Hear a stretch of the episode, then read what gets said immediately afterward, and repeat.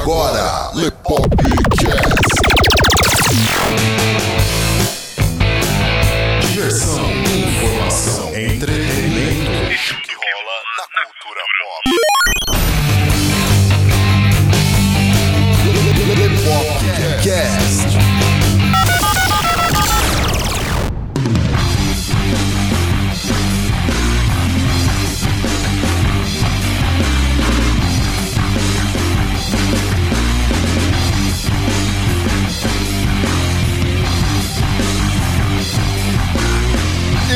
Sejam bem-vindos a mais um Lepopcast, galera. Este que vos fala é o Léo Favareto. Em mais esse Lepopcast, eu tenho aqui a participação especial de dois amigos, um que eu acabei de conhecer e já virou amizade aqui. Esse mundo da podosfera é realmente muito interessante. Gosto bastante disso. E nós vamos falar de um tema que eu particularmente gosto bastante, os participantes também gostam bastante. E, antes de entrarmos no tema, eu vou apresentar aqui a galera que está participando comigo desse podcast. Temos aqui a participação do Altran Martini. Fala aí, Altran. E aí, beleza? Beleza, cara. Como é que você tá aí? Conta um pouquinho pra galera o que, que você faz e, e um pouquinho da sua vida aí pro pessoal conhecer. Sou guitarrista. Acho que essa é, é uma das coisas que eu mais faço ultimamente. E sou, sou faixa preta de jiu-jitsu também. Ó. Acho que foi por isso que você me chamou. Exato. E também sou fãzaço de filme de luta. E e praticamente, na verdade, o meu, interesse de querer treinar alguma arte marcial foi por causa de filme de arte marcial. Então, É, é engraçado, né? A galera que vai pro meio da arte marcial geralmente começou porque viu alguém lutando num filme, velho. É sempre assim. como. Comigo, É né? quando eu fui praticar o Wing Chun, foi a mesma coisa. E tá aqui também conosco o Luiz Lopes, do canal Countercast. Fala aí, Luiz. E aí, pessoal, tudo bem? Recebi essa visi- é, esse convite aí do Leonardo, pra mim tá sendo uma honra aí participar. Vai ser muito legal falar desses filmes aí de artes marciais, né? Porque quem cresceu, principalmente aí nos anos 80 e 90, é impossível não, não ter sido bombardeado com esse tipo de filmes na nossa infância, né? Totalmente, cara. E detalhe, né? Porque anos 90 ou era muito louco ou era da pesada. Exatamente. Verdade, verdade. Então Verdade, você né? confere aí com a gente depois da vinheta.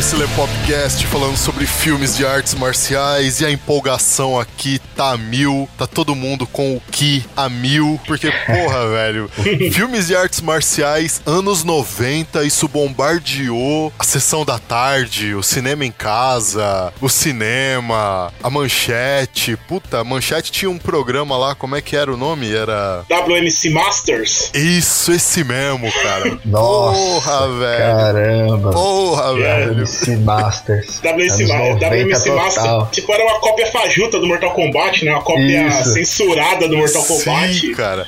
Era, era como se fosse o Cine Privé. Exatamente. É, tinha a insinuação da violência, mas não tinha violência. mas não rolava. É, contato. exatamente. Assim mesmo. Nossa, cara. Puta WMC Masters, velho. Como o cara lembrou disso? Ah, cara, esse tranqueiro eu É lembro muito tudo, cara. Pode, pode ter certeza. Percebemos, percebemos. Se é ruim, eu lembro.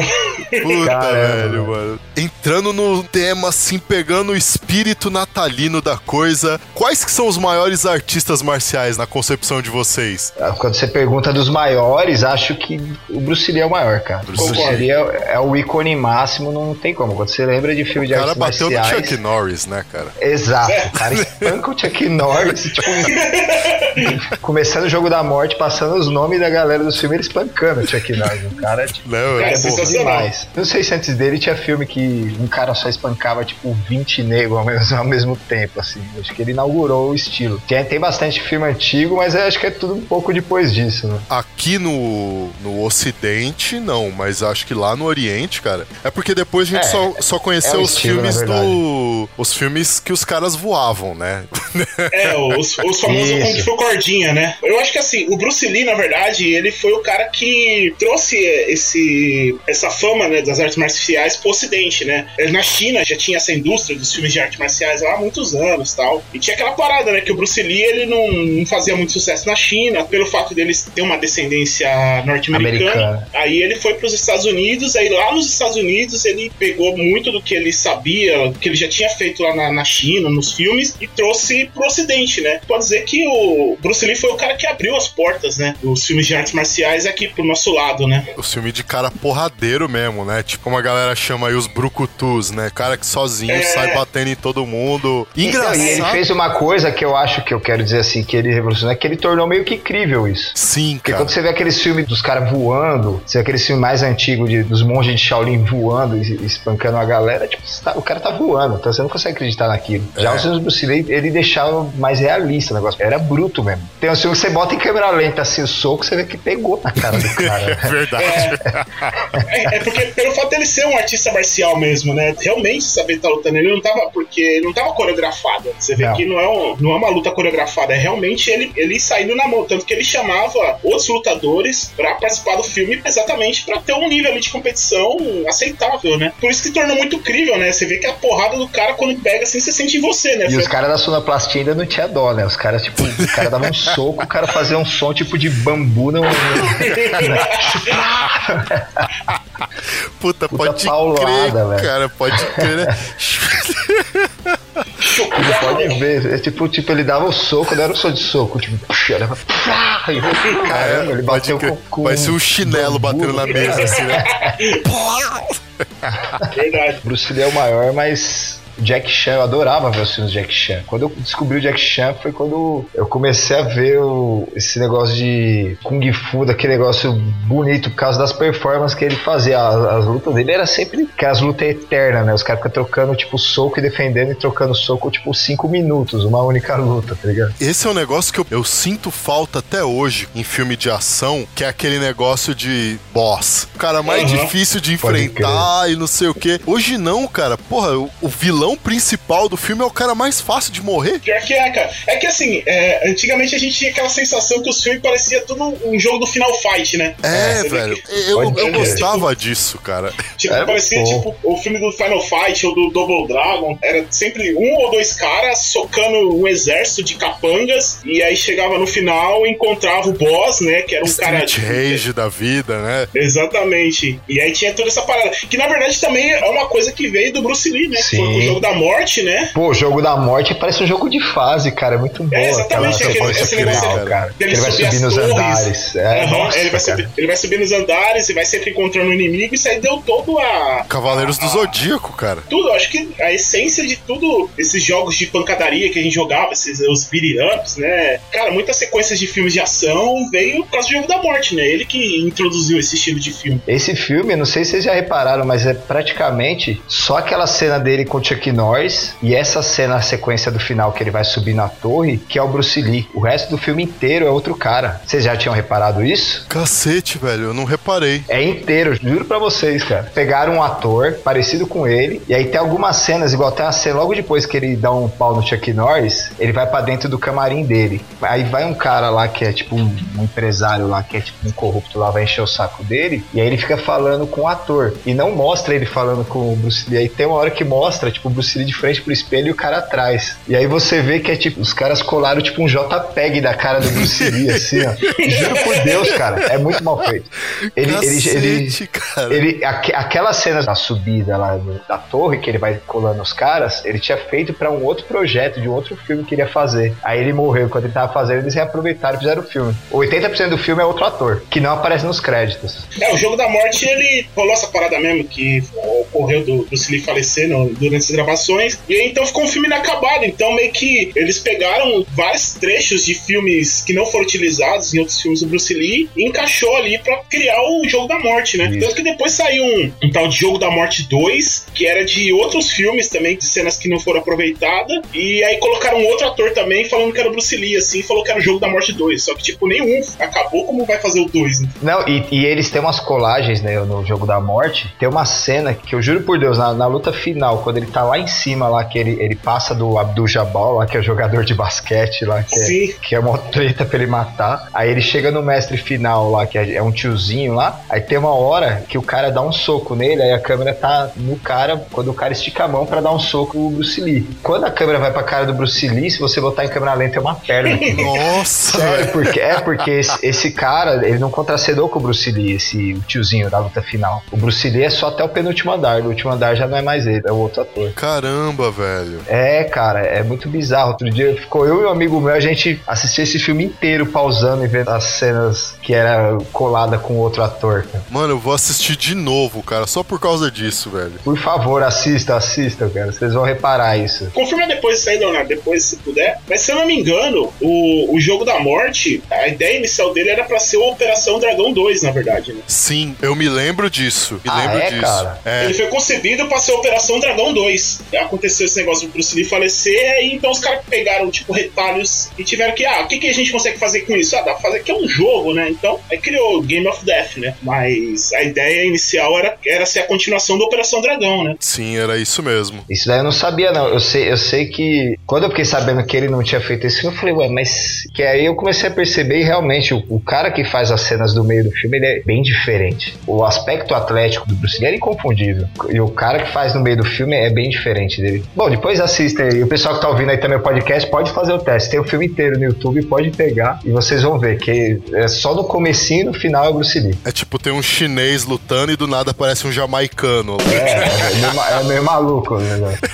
Eu acho que outro mérito também do jogo da morte, cara, que eu acho que a herança que ele deu pra cultura pop, né, cara? Que além, lógico, de ter criado esses gêneros do, dos níveis, né? Desses joguinhos de pancadaria e tal, cara, ele foi a influência principal pra que cena clássica do Kill Bill, né, cara? Do Kill Que A Bill. roupa dela, A tal, roupa foi- dela, o macacão amarelo. E, tipo, e várias outras cenas, assim, clássicas que foram influenciadas diretamente em vários outros filmes, assim. Cara, Games, é, exatamente. personagens de games, O como. lutador, o Anderson Silva, ele, ele já entrou pra lutar com aquele macacão amarelo do Bruce Lee também. Sim. O personagem do Tekken lá, né? O, o Lau, né? O Isso, o Lau, o cara, Fei Long verdade. do Street Tinha o Fei Long do Street Fighter, verdade. Tem uma porrada, É cara. mesmo. Falar de artes marciais, não falar, tipo, colocar o Bruce Lee como top, velho, é, é ridículo, É, assim. Não tem, Concordo. não tem- Seria uma heresia, não cometemos. Exatamente.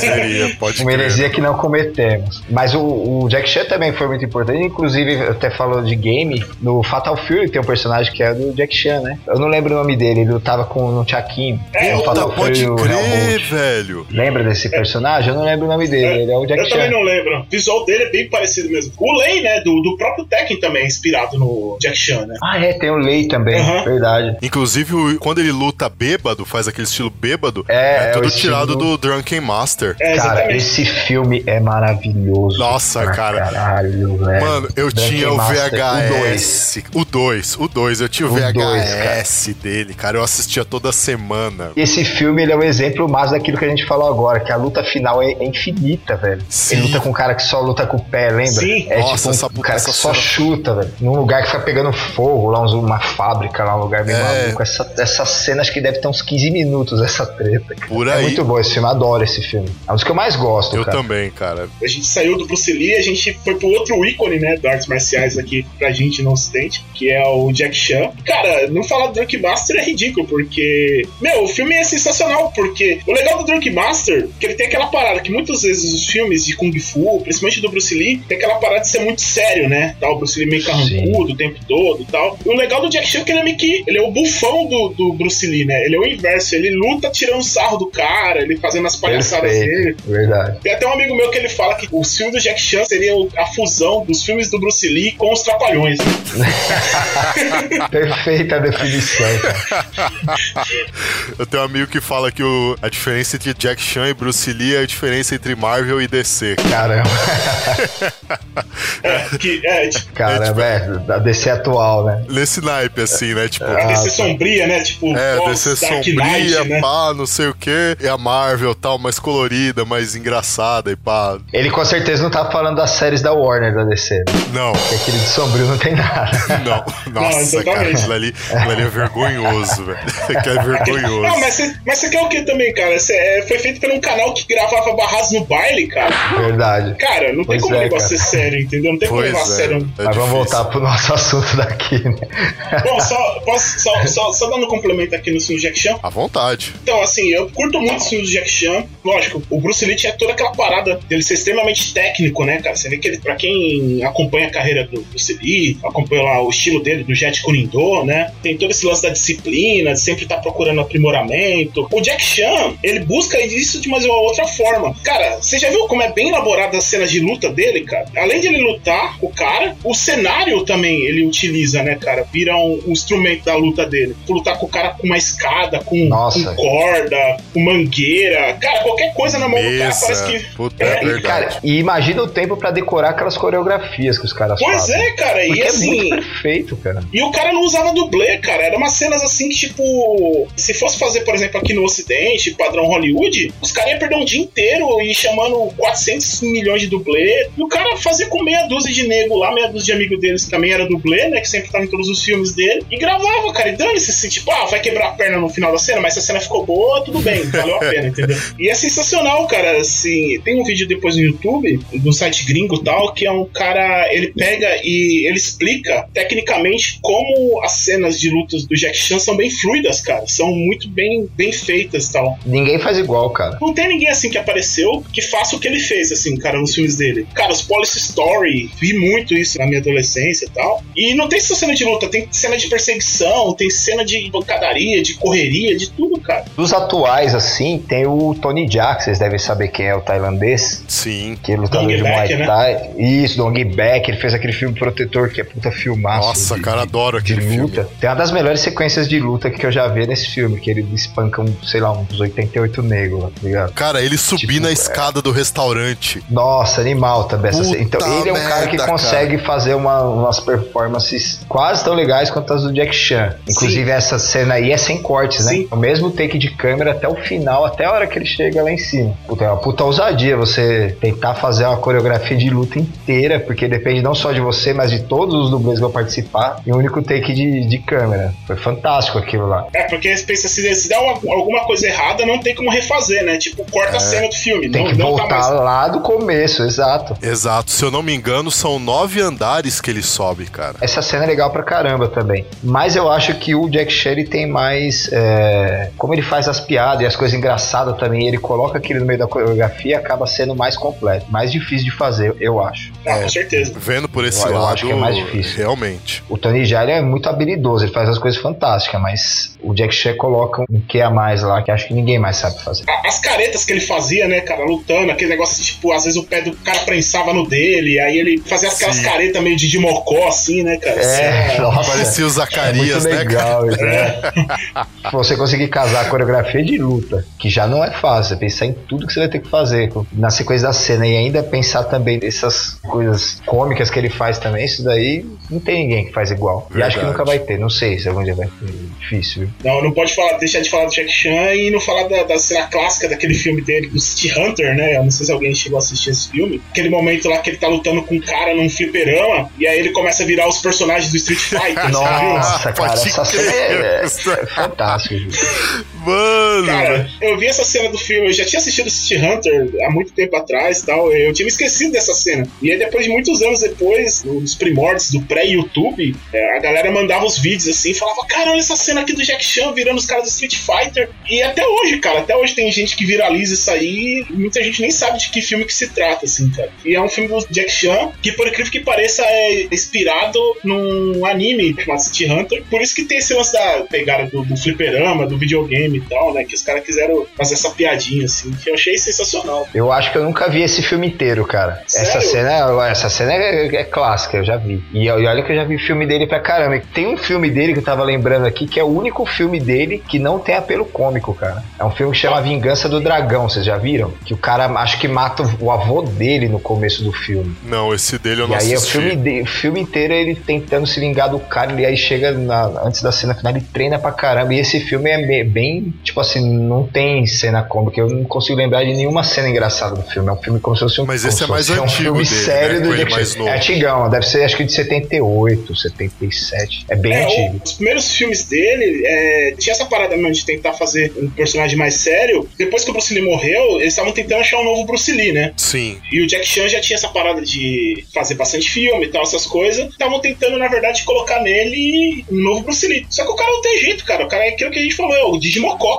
A Você cara um dele é engraçado, ele sério, ele é É, engraçado. Não cara. tem como. Ele, eles, exatamente, ele sério você dá risada na cara dele. Aí ele meio que se tocou isso. Ele falou, cara, eu não, eu não preciso ficar imitando o Bruce Lee. Eu sou o Jack Chan, entendeu? Eu vou fazer do meu jeito. Quando ele começou a fazer os filmes do jeito dele, é que ele estourou. Foi. Esse filme é muito bom. É um filme assim, as cenas de, de luta desse filme são sensacionais. Só que assim, é um filme que é engraçado que é engraçado por não ser engraçado e ser do Jack Chan. Você, você assiste e fala, caramba, né? E ele dá uma pegada de vingança, ele, ele, tipo, fica com ódio o filme inteiro do cara que matou. Não lembro se é o avô ou o pai dele. Geralmente é o pai, né? Não lembro se é o pai ou o avô, é, é um tiozinho que morre logo no começo do filme. E é legal que também que antes da treta final mostra ele treinando, cara. É gravado na China ainda. Aqueles cenários assim que é só, só natureza. Ele se pendura de ponta cabeça numa árvore e começa a apagar abdominal assim. E a câmera fica focada nele mostrando, ele faz uns, sei lá, uns 20 assim, ó, de ponta cabeça, cara. A preparação física dele e do Bruce Lee também é descomunal. É um negócio absurdo. Mas eh, você tocou num ponto interessante, Altran, a respeito de filme, filme chinês de arte marcial, que, cara, era sempre um filme de vingança e era sempre ou o pai ou o mestre que morria e o discípulo ia lá vingar. Sempre. Se não era discípulo, era o filho, né? Tipo, É. era sempre assim. Esse é o padrão mais oriental, né? Aí quando veio pra cá, americanizaram e era sempre o, bu-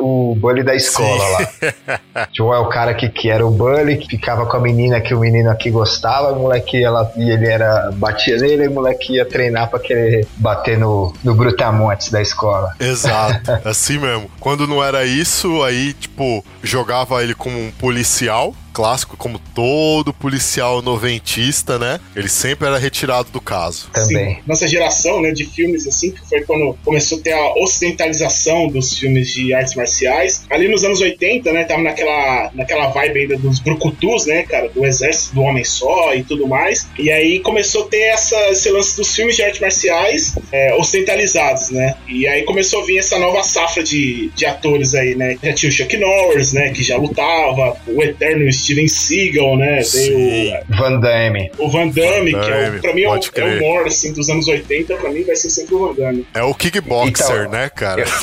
Eu ia falar, eu ia falar exatamente isso aí que o Luiz falou. Cara, o Van Damme ele tem a importância na minha vida simplesmente do seguinte, cara. Eu comecei a curtir artes marciais por causa dele. Porque quando era pivete, eh, meu pai me levou pra assistir um filme dele. Que foi o primeiro filme dele que. Não sei se é o primeiro filme do Van Damme, pra ser sincero, mas acho que, é, acho que é o primeiro, ou pelo menos é o primeiro dele que veio aqui pro Brasil. Foi o Retroceder Nunca Render-se Jamais. Que ele é do mal até, ele é, ele é tipo o, o vilão do filme. E depois desse filme eu simplesmente assisti, acho que as próximas cinco ou seis vezes que eu fui no cinema foi pra ver filmes do, do Van Damme. Eu virei muito fã. que da hora. E esse filme, Retroceder Nunca Render-se Jamais, pra mim, é uma heresia eu falar isso, mas assim, tá entre os meus filmes favoritos de luta de todos os tempos, velho. É mó tosco, você assistiu hoje, você assiste e fala, nossa, que tosco, mas tipo, é um filme que eu assisti, eu tinha oito anos de idade, cara. É Ele tem um valor emocional, né? demais, cara. É é um filme que mexe comigo demais. E foi por causa desse filme que acho que, que acabou com a minha vida, cara. Foi o filme que fez eu curtir filme de luta e querer treinar e querer fazer as coisas na vida. Puta, que da hora. É, Agora falando do Van Damme, cara, é, o Van Damme pra mim, assim, eu lembro também numa época da minha infância também, que começou a vir a sessão kickbox, né? Passava na Band e tal. Sim, puta merda.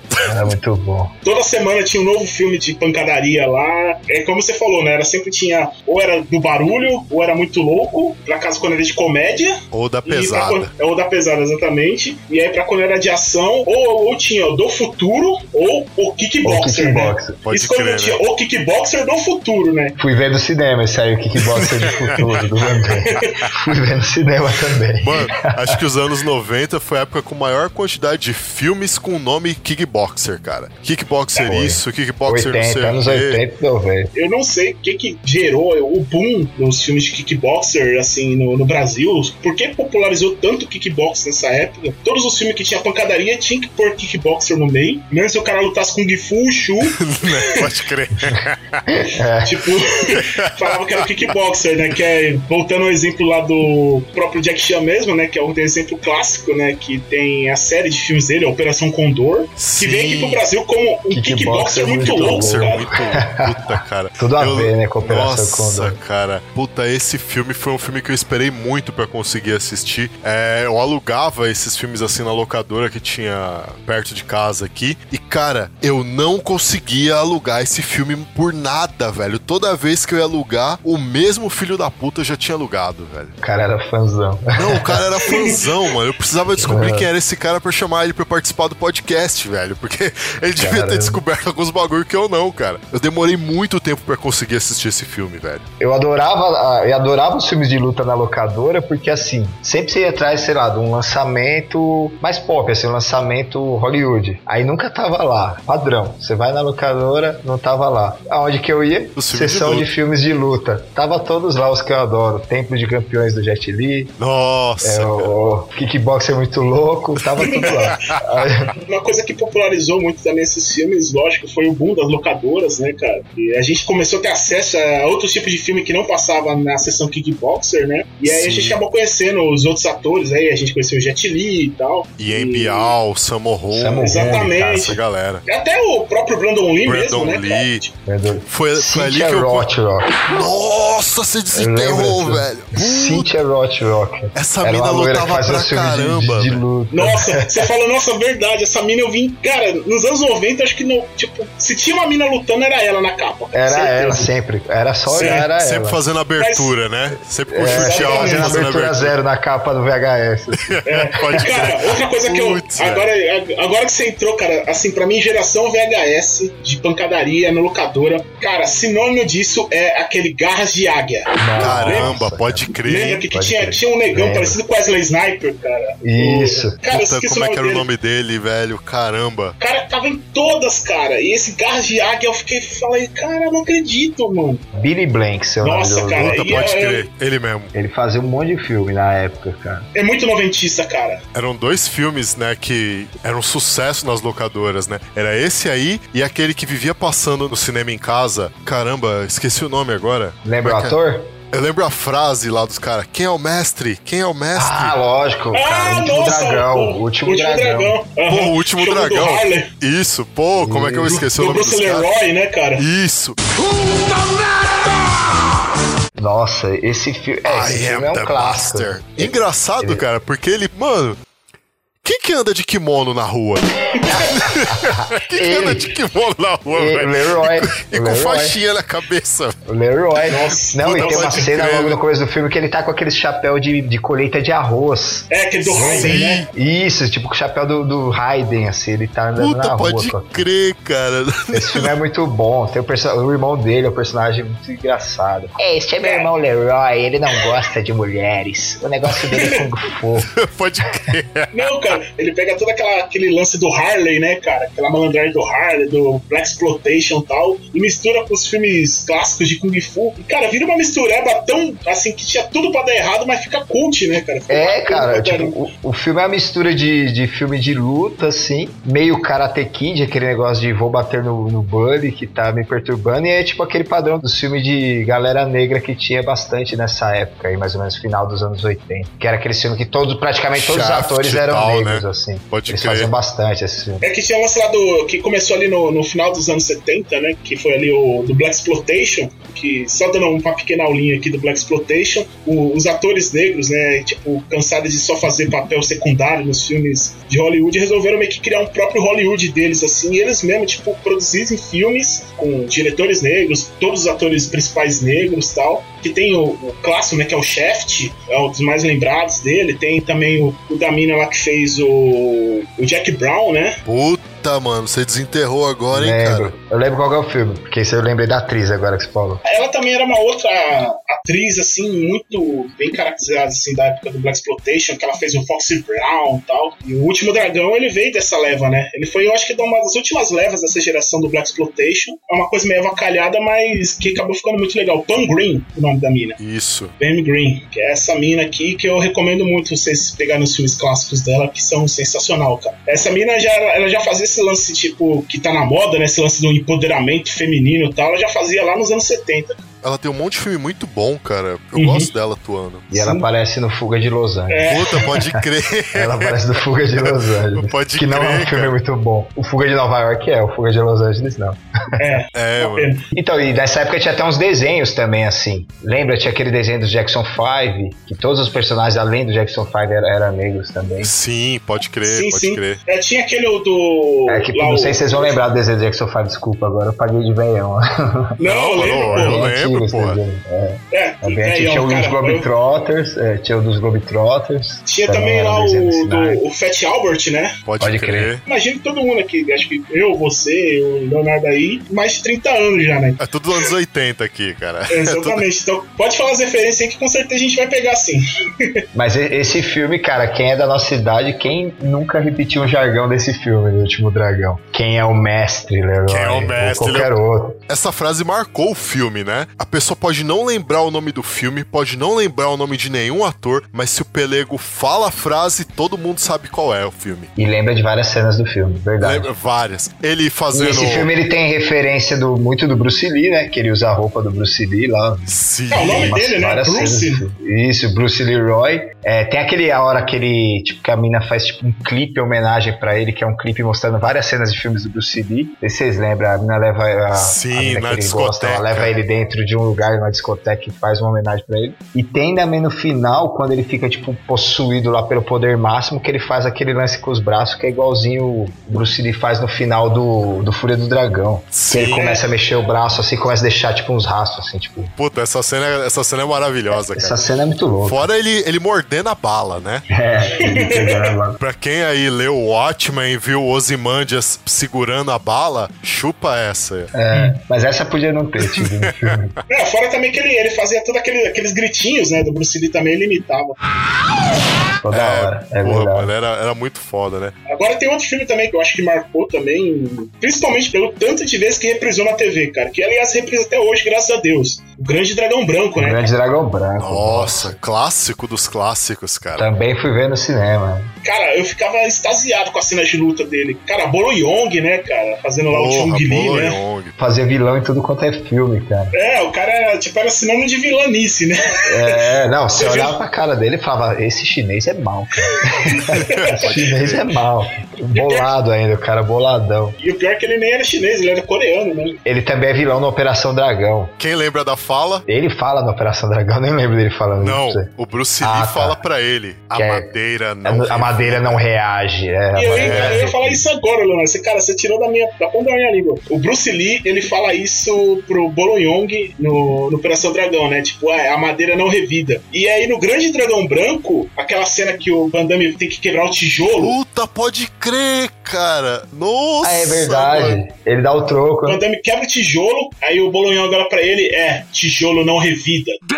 É verdade, cara. Pode Nossa, crer, mano. Eu nunca, tinha, reparado. Nunca tinha associado, cara. Cacete, mano. É um easter eggzinho aí que os caras colocou no filme e só quem é fã mesmo de filme de artes marciais ganhou essa cena aí, tá? Caramba. Eu nem lembro dessa cena do Grande Dragão Branco. E o mais legal também, cara, uma coisa que me marcou muito do Grande Dragão Branco, a falta de censura dos filmes nos anos 90, né, cara? Ah, Era maravilhoso isso no cinema. né? gente- Não, era, era sessão da tarde, tipo, duas horas da tarde, você tá colocando lá, tem umas minas correndo, pagando peitinho, sabe? No meio da tarde, É. assim, então. Puta, pode crer, né? E, Cara, eu lembro que eu ficava impressionado com a violência. Aquela cena lá que o Bolo Young quebra a- o fêmur do, do, do tiozinho lá e sai fratura exposta. Pode crer, é tensa essa nossa, cena, cara. nossa, Sim. tensíssima assim. É muito tenso. Eu falava, caraca, velho, tipo, passava isso no no meio da tarde, É, assim. horário de Ah, almoço. cara, eu, eu, É. eu entrei no cinema pra assistir o, o Dragão do Futuro. Não, era, era Cyborg, o dragão do futuro. Cyborg, o Dragão do Futuro, esse mesmo. Cara, eu acho que eu tinha 8 anos de idade. Nesse filme tem a cena que a mina saca o, o peitão pra fora, assim, o mano pega e dá uns catracos. Eu tinha 8 anos de idade.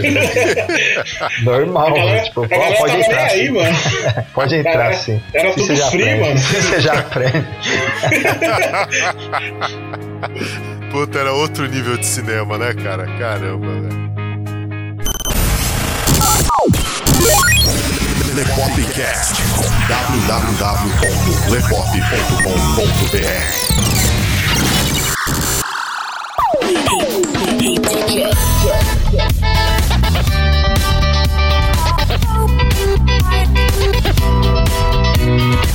A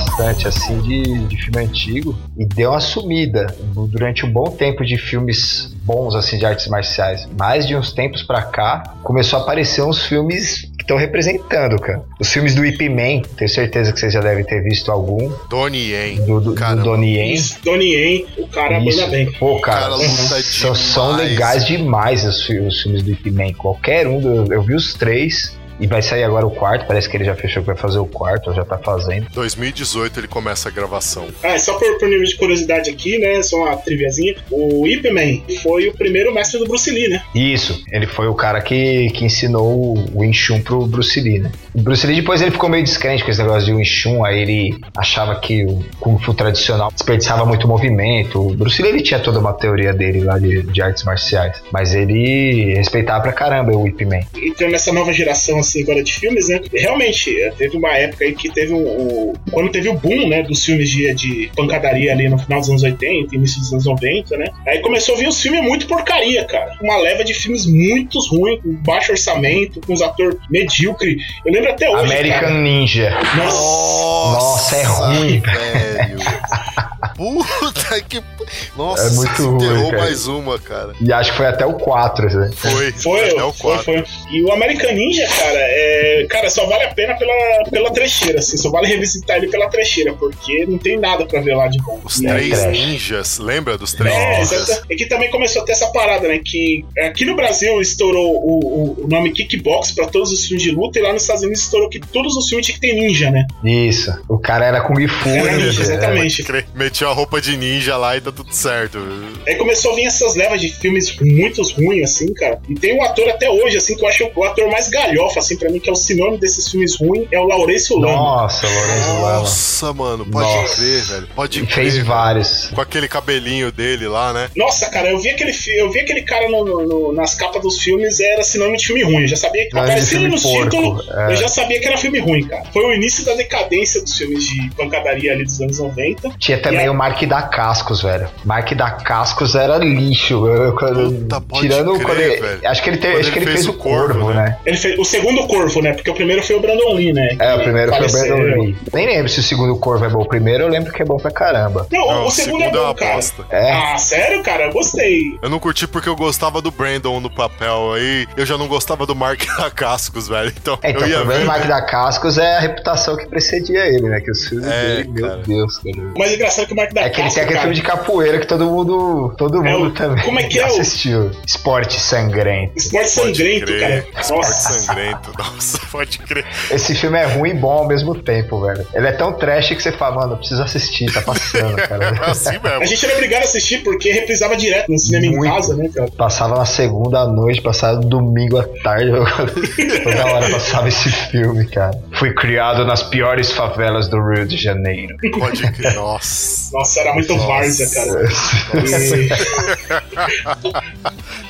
Nossa, mas o Mark da Casco, cara, eu lembro ele por duas coisas. Uma, lógico, dele ter feito Corvo, e a outra por ele ter feito, cara, aquela adaptação horrível do Double Dragon, lembra? Lembro, Pode nossa. Nossa, cara. Pode Que filme filme horroroso! Nossa horrível, senhora, cara. que filme ruim, cara. Foi pior que o filme do Nossa, Street é Fighter. horroroso, né? Nossa. Realmente.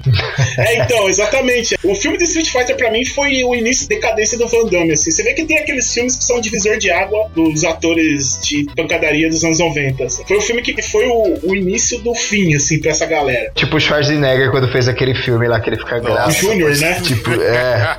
Aí depois desse filme aí, aí Aí, tipo, aí desandou. desandou. É, pra mim, esse filme de Street Fighter, misericórdia, horroroso, cara. Horroroso. E dá, dá dó, cara, porque tinha o Raul Júlia, né, fazendo o Eu ia o falar Raul isso Júlia. agora. Eu o Raul. Júlia Tudo a ver, mano. Cara, Cara, o era o Raul Raul Júlia- Júlia aparecer e você imaginar ele fazendo. Nossa, a ver, cara. exatamente. Dá dó do Raul Júnior, porque, pô, o cara já tava ali já nos últimos momentos dele lá, sofrendo de AIDS e tal, não sei o E quê. tem que fazer esse filme ainda. Rola uma história que. Isso é uma lenda que rola nos bastidores aí. Que durante a, a premiere, né, desse filme de Street Fighter, disseram que passaram o filme lá, né, pro, pra equipe, pros atores, todo mundo lá. Disseram que o Raul Júlia ele entrou na hora que começou o filme, sentou, acabou o filme, ele levantou e saiu. Ele não falou nada na entrada e nada na saída. Ele simplesmente levantou e saiu. Uma semana depois disseram que ele apareceu morto no apartamento dele. Nossa. É assim. Morreu de desgosto. Meu, pensa que o Desgosto. último filme do cara foi essa desgraça, velho. Pensa o desgosto Nossa. da vida do cara, velho. Não, e, Nossa. e eu não entendo assim como é que os caras definem assim, não, quem vai fazer o bisonho é se bem que o Christopher Lambert fez o Raiden, né? Tipo, o que, Nossa. que tem a ver também? Você você olha assim e fala, Puta, cara. ué. O Raiden, né? Nossa, velho. É um personagem totalmente oriental, vai colocar lá o É. cara escocês lá, né, Cara, É, então, o cara tipo, é um- quase nórdico. né? É, Mano, só falta. Highlander pra fazer É a o mesma, cara. é. coisa de, é a mesma coisa de você querer Só botar falta- o Jack Chan como Leônidas. Pior, velho, sei lá, ter colocado a Regina Casé pra fazer a Chun-Li. Nossa, pô. Tosco demais. Sei Não, os é- caras tiram esse- esses cast aí. Mano, É. e, e assim, vocês lembram que o, esse Street Fighter podrão aí, ele chegou a ter um game Sim, sim. Um game eu- inspirado no filme, com os É, é atores e tal, e não sei o que. Ruim demais. Cara, era horrível. E quando você ia pra mandar aquele facão do Guile, ele não dava o facão, ele dava aquele Van Damme Special Air Kick lá, aquela giratória do Van Damme lá. Nossa, que é verdade, já tá a clássica do Van Damme. Aquelas duas magias com chute lá que o Van Damme É, manda em todo o filme. O Double Dragon, pode crer. Ele repete isso em todos. O Double Dragon também, o, o jogo Double Dragon, acho que é o Double Dragon 5, que é. Fizeram mais parecido com o do filme. Mas o jogo é legal pra caramba. Ah, que bom, o Street Fighter lá era horrível, cara. O absurdo, né, cara, desse jogo do Street Fighter é um filme baseado num jogo e depois ganha um jogo que é baseado num filme baseado num jogo. O loop infinito do relaxo. É tipo o Street Fighter Inception, né? Pode crer. ah, meu velho. Que merda, cara. Realmente foi tosco. E aí a gente tava falando, né? Que agora tá vindo uma nova leva de, de filmes de pancadaria bons, né? Parece que voltou de novo a ter um investimento legal nesses filmes. Estão vindo os atores mais comprometidos, né? Você vê que não é uma galera galhofa, tipo um Laurêncio Lama da vida, assim, são Marco da Castro, você não vê esses, esses panguão mais, né, cara? É, e mesmo, mesmo os, os ocidentais que têm feito, sei lá, um, um cara que tem feito uns filmes que parece até meio crível, tudo bem, é aquele padrão ocidental de fazer filme de luta, mas é o Michael J. White. Eu gosto dos filmes dele. Nossa, mano, aquele cara é muito bom. Ele é um artista marcial, né? Ele sabe lutar. Boa parte das cenas que ele faz, ele consegue fazer de, de uma forma que fica crível, assim. Também ele sabe um pouco de jiu-jitsu. Ele- Jiu-jitsu não é uma luta legal pra, pra filme, entendeu? É luta agarrada e tal, mas ele coloca alguns movimentos de jiu-jitsu também nos filmes e eu acho legal. Ele também é um cara que, que nessa nova geração manda bem. Então assista Flashpoint com o Donnie Yen, porque ele usa umas técnicas de jiu-jitsu no filme e o filme é muito foda. Caramba, velho. Sério. Flashpoint. Flashpoint, assista. Puta que pariu, mano. É absurdo. O Donnie Yen, como se a gente falou, do Hipperman, ele vem uma leva muito boa, assim, ele vem uns filmes muito bons do cara. Tem, assim, um outro ator também, a gente eh, falou do Tony Jaa, né? Vocês sabem que o. Tony Jaa, só uma curiosidade, ele, ele fez um instante, né? Ele foi dublê do Mortal Kombat. Ah, é? Sério? De uma cena, é. Não lembro se é dublê ou se é uma participação. Acho que ele é o irmão do Liu Kang lá que o Shao Kahn mata. Alguma, alguma coisa assim. Nossa. E, e ele, e ele participa. Ele já participa do Mortal Kombat. Isso é certeza absoluta. Ou ele faz dublê e essa cena. Nossa, eu- eu não sabia Antes. velho. É, o Tony Jaa tem mais de 40 anos, cara. Sim. Deixar bem tiozão, assim. Então, a gente falou do Tony Jaa, né? Que é sensacional também, o cara manda bem. Mas pra mim, cara, eu acho que um ator aí que tá vindo, que tá arrebentando, cara, é o Iko Wise. Já viu? Não, não Como conheço. chama? Iko Wise. Não conheço, cara. Vocês assistiram aquele filme The Raid? Ah, já sei quem é. Agora eu sei quem é. Assisti. Aqui saiu com o nome de Operação Invasão, o nome do filme. Tem na Netflix. Não, ainda não vi. Tem? Cara, Tem na assista esse filme. Netflix. Puta que É bom filmaço, esse filme? cara. Altran, É assiste ótimo. esse filme, cara. Se você perdeu a fé nos filmes atuais de pancadaria, esse filme vai revigorar toda aquele, aquela sensação que você sentia assistindo aqueles filmes lá no, na sessão kickbox lá. Vai voltar tudo, cara, vendo esse filme. Porque, Caramba. cara, as cenas de ação, as- as cenas de pancadaria, cara, nossa, é aquelas que. Sabe aquelas pauladas secas assim, ó? Pou!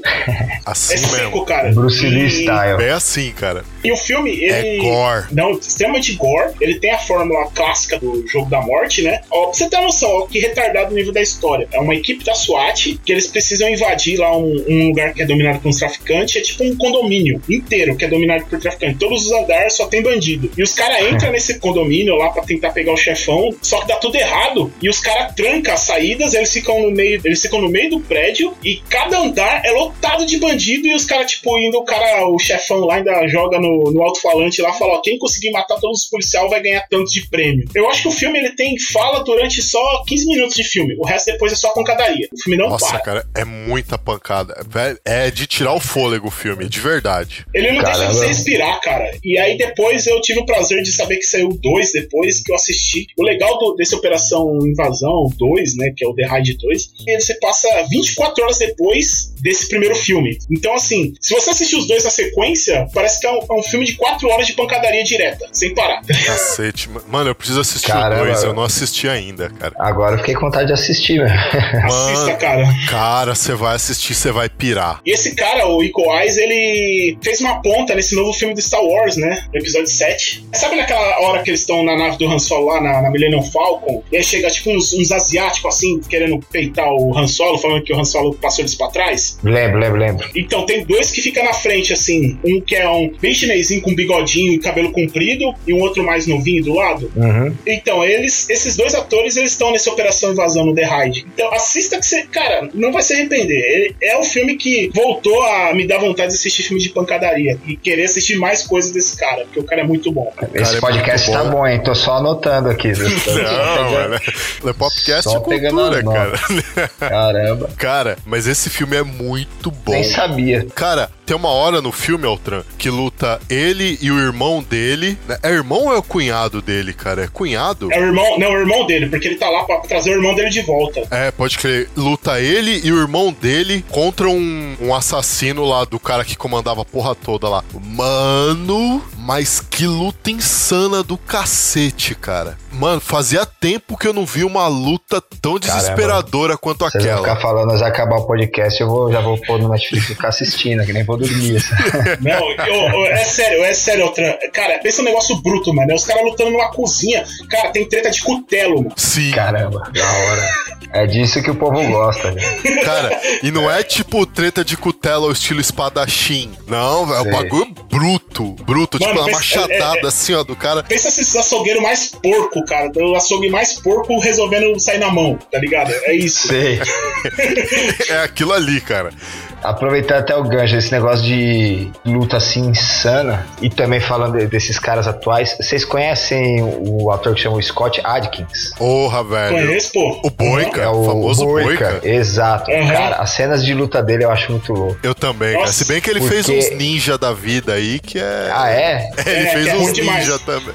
Ele fez É, uns ninja aqueles- aí que é muito ruim, cara. Mas, Eu curto mas os filmes cara, que ele é faz o Boica lá, que ele tá na cadeia, cadeião lá, cadeia, tem né, cara? Puta, Nossa, o cara, lutador. O lutador é. Ele faz a luta final lá com o, com o Michael J. White. Ele lutando é muito foda. Parece que 2018 agora saiu outro lutador. Ele fez também uma ponta no Mercenários 2, né? Ele era o capanga lá do Van Damme, né? É verdade, é verdade. Ele aparece também no Mercenários 2. Ele tava lá no, no Doutor Estranho. Também. Ele aparece no Doutor Estranho? Ele aparece no Doutor Estranho. Nossa, Ele luta, lembro. ele ainda enfrenta o Doutor Estranho lá. Ele não tem uma hora que o vão pegar o Doutor Estranho lá no apartamento em Nova York. York, pá, que aí ele joga uma das capangas do cara por uma das janelas lá e fecha e deixa ela no deserto. Sei, lembra? Então, lembra. não tem um maluco que vai pra cima dele e a capa pega ele e Sei. sufoca o cara? Lembra? Então é É ele. ele, não é verdade. O fora que o cara ele tem a série de filmes deles lá, né? Que o cara é sempre o, o mocinho. Fora isso aqui, quando o cara pega pra entrar nesses filmes blockbuster, o cara é sempre o capanga, né?